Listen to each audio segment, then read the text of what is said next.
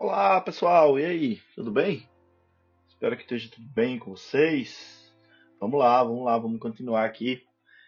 Podcast Gestão de Liderança, falar um pouquinho hoje sobre. Continuamos a falar sobre os temperamentos e o ambiente de trabalho, as equipes, as pessoas, e é sobre isso. Fizemos um roteiro do qual falamos um pouquinho sobre temperamento alguns podcasts atrás, e agora a gente está destrinchando, por assim dizer, cada um dos temperamentos. Falamos um pouquinho do temperamento da pessoa sanguínea, da pessoa colérica, e hoje vamos falar um pouquinho da pessoa fleumática. Se você quiser um tweet rápido aí sobre os temperamentos, é, você vai conseguir aqui no link é, do, do, do, post é, o link aí para todos os, os os podcasts que falam sobre isso, beleza? Então vamos lá. É, o fleumático, e o fleumático é legal falar porque para mim, porque eu sou fleumático, então para mim é, é, é, legal e ao mesmo tempo é um pouco mais difícil de falar, né? Sempre é mais difícil falar de você mesmo.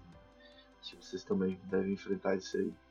É, mas o fleumático, quem que é o fleumático? Né? Só um pouquinho pra gente lembrar. A gente tem a pessoa sanguínea, que é aquela mais animada, aquela que tá mais pronta ali, aquela que é, é o sangue bom do, da, da turma. Ao mesmo tempo é uma pessoa que é, que é muito ativa e, e, e até certo ponto exagerada. Tá? Tem a pessoa colérica, que é uma pessoa super enérgica, resolutiva, independente ao mesmo tempo é uma pessoa impaciente ali com alguns pontos e tal, é aquela pessoa mais seriona que vai tocando as coisas com mais foco, mas é muito autossuficiente em certos pontos. O que é o fleumático nesse jogo todo aqui, pessoal? O fleumático é aquela pessoa mais easy, aquela pessoa mais calma. Então, geralmente as pessoas fleumáticas são conhecidas por serem pessoas pacientes. Então, se tem uma pessoa bem paciente aí que você conhece, ela possivelmente é uma pessoa fleumática.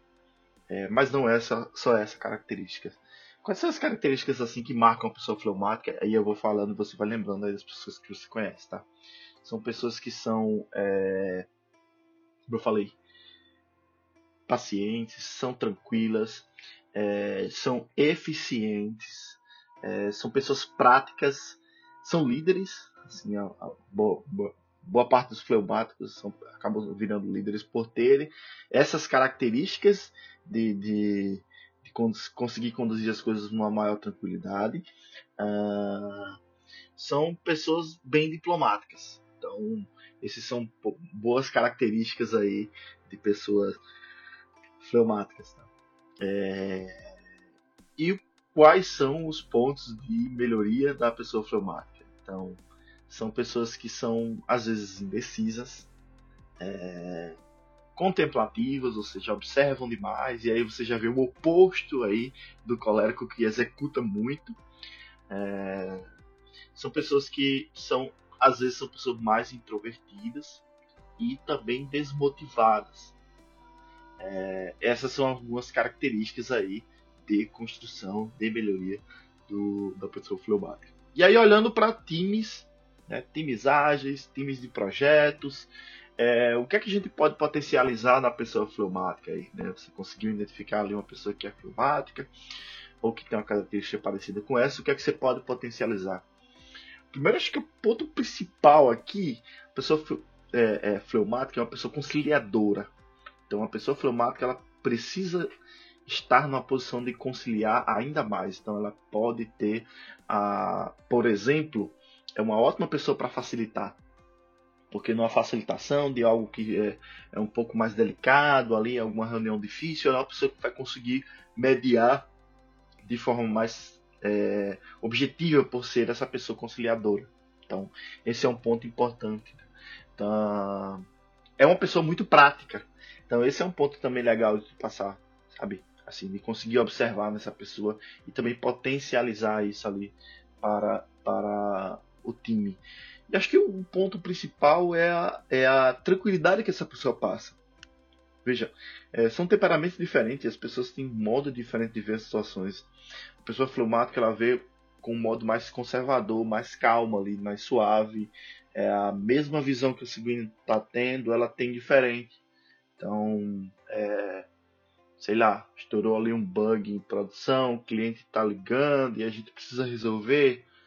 É, algumas pessoas vão ficar mais agitadas, mais nervosas. A pessoa fleumática provavelmente ela vai ficar mais pensando no plano para a solução, tá? A gente sabe que às vezes também não é não é muito bom ficar só pensando, né? Por isso que um dos pontos de melhoria é justamente o, é, ser muito contemplativo. Então, o fleumático precisa ir para ação. É, então, esse, esse, esse ponto da, da tranquilidade é bom até certo ponto. Precisa da, da ação também para poder a coisa acontecer. Acho que esses são pontos assim que a gente pode considerar como pontos de potencializar para a pessoa fleumática. Conciliadora, é, prática nas coisas que faz e também a tranquilidade no nível que falamos. E quais são os pontos que precisam ser melhorados aí, aqueles que a gente precisa trabalhar para serem, serem melhores observados? Acho que o primeiro ponto, assim, que é bem importante, é a questão da motivação. Não a motivação de acordar, poxa, eu vou fazer hoje e tal, mas é a motivação de ter uma trilha para execução. Então é bem isso que a gente falou, assim, né? De, de da tranquilidade gerar uma, uma contemplação e, e aquilo não ir para ação. Então o fleumático ele precisa muito de organização é, para conduzir as coisas. Então aí eu posso dar o meu falar um pouco sobre mim, né? Eu sou uma pessoa que eu preciso muito ter as coisas organizadas para eu seguir, sabe? Porque senão eu fico perdido ali, eu, ou então eu tenho uma certa dificuldade para execução caso eu não tenha organização. Então, como eu falei para vocês nos podcasts anteriores, eu tenho um, um Kanban das minhas atividades, a minha parede aqui no escritório, eu tenho várias. É, é, é, vários post-its indicando caminhos que eu preciso fazer e etc. Isso me dá um senso de organização. Eu preciso de uma lista de tarefas para me organizar. Esse é um ponto importante para a pessoa filmata. Ela precisa estar orientada para execução, orientada para as atividades. Uh, esse é um ponto assim que eu acho que um dos principais. Uh, fora isso também, é, como falamos, né? A pessoa é uma pessoa que ela é contemplativa, então precisa muito ir para a prática. Então, um pareamento fantástico seria de uma pessoa colérica com uma pessoa fleumática. Por quê?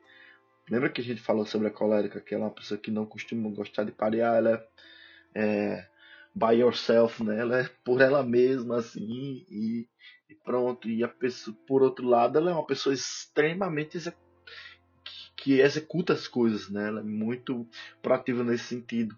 Contrário da pessoa é, fleumática. Como a pessoa fleumática é uma pessoa conciliadora, ela não vai ali arrumar um, um problema, ela vai facilmente conectar com a colérica.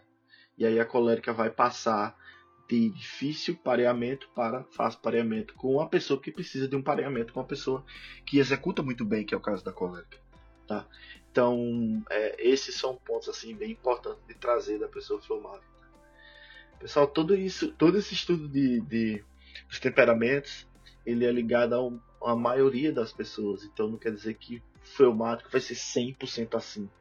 Vai ter dias que o fleumático vai parecer um colérico, assim, sabe? vai, vai depender muito do humor, de como tá naquele dia, mas isso, como a gente falou no começo, é uma média. Né? Então é mais ou menos isso aqui que a gente conhece. Se você se identificar como um temperamento desse, você vê que a maioria das coisas fazem muito sentido do jeito com que você leva a vida. E para que, que a gente está estudando isso? Por que, que a gente está usando o canal aqui de gestão de liderança para falar sobre isso?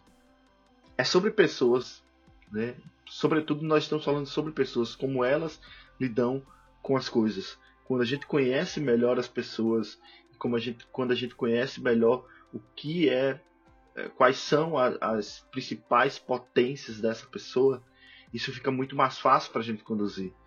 Então, fazendo um, uma comparação aí com o mundo técnico, quando tu conhece ali o melhor do, por exemplo, do mundo AWS, e você quer extrair o melhor dele para o seu projeto, para onde você vai trabalhar ali.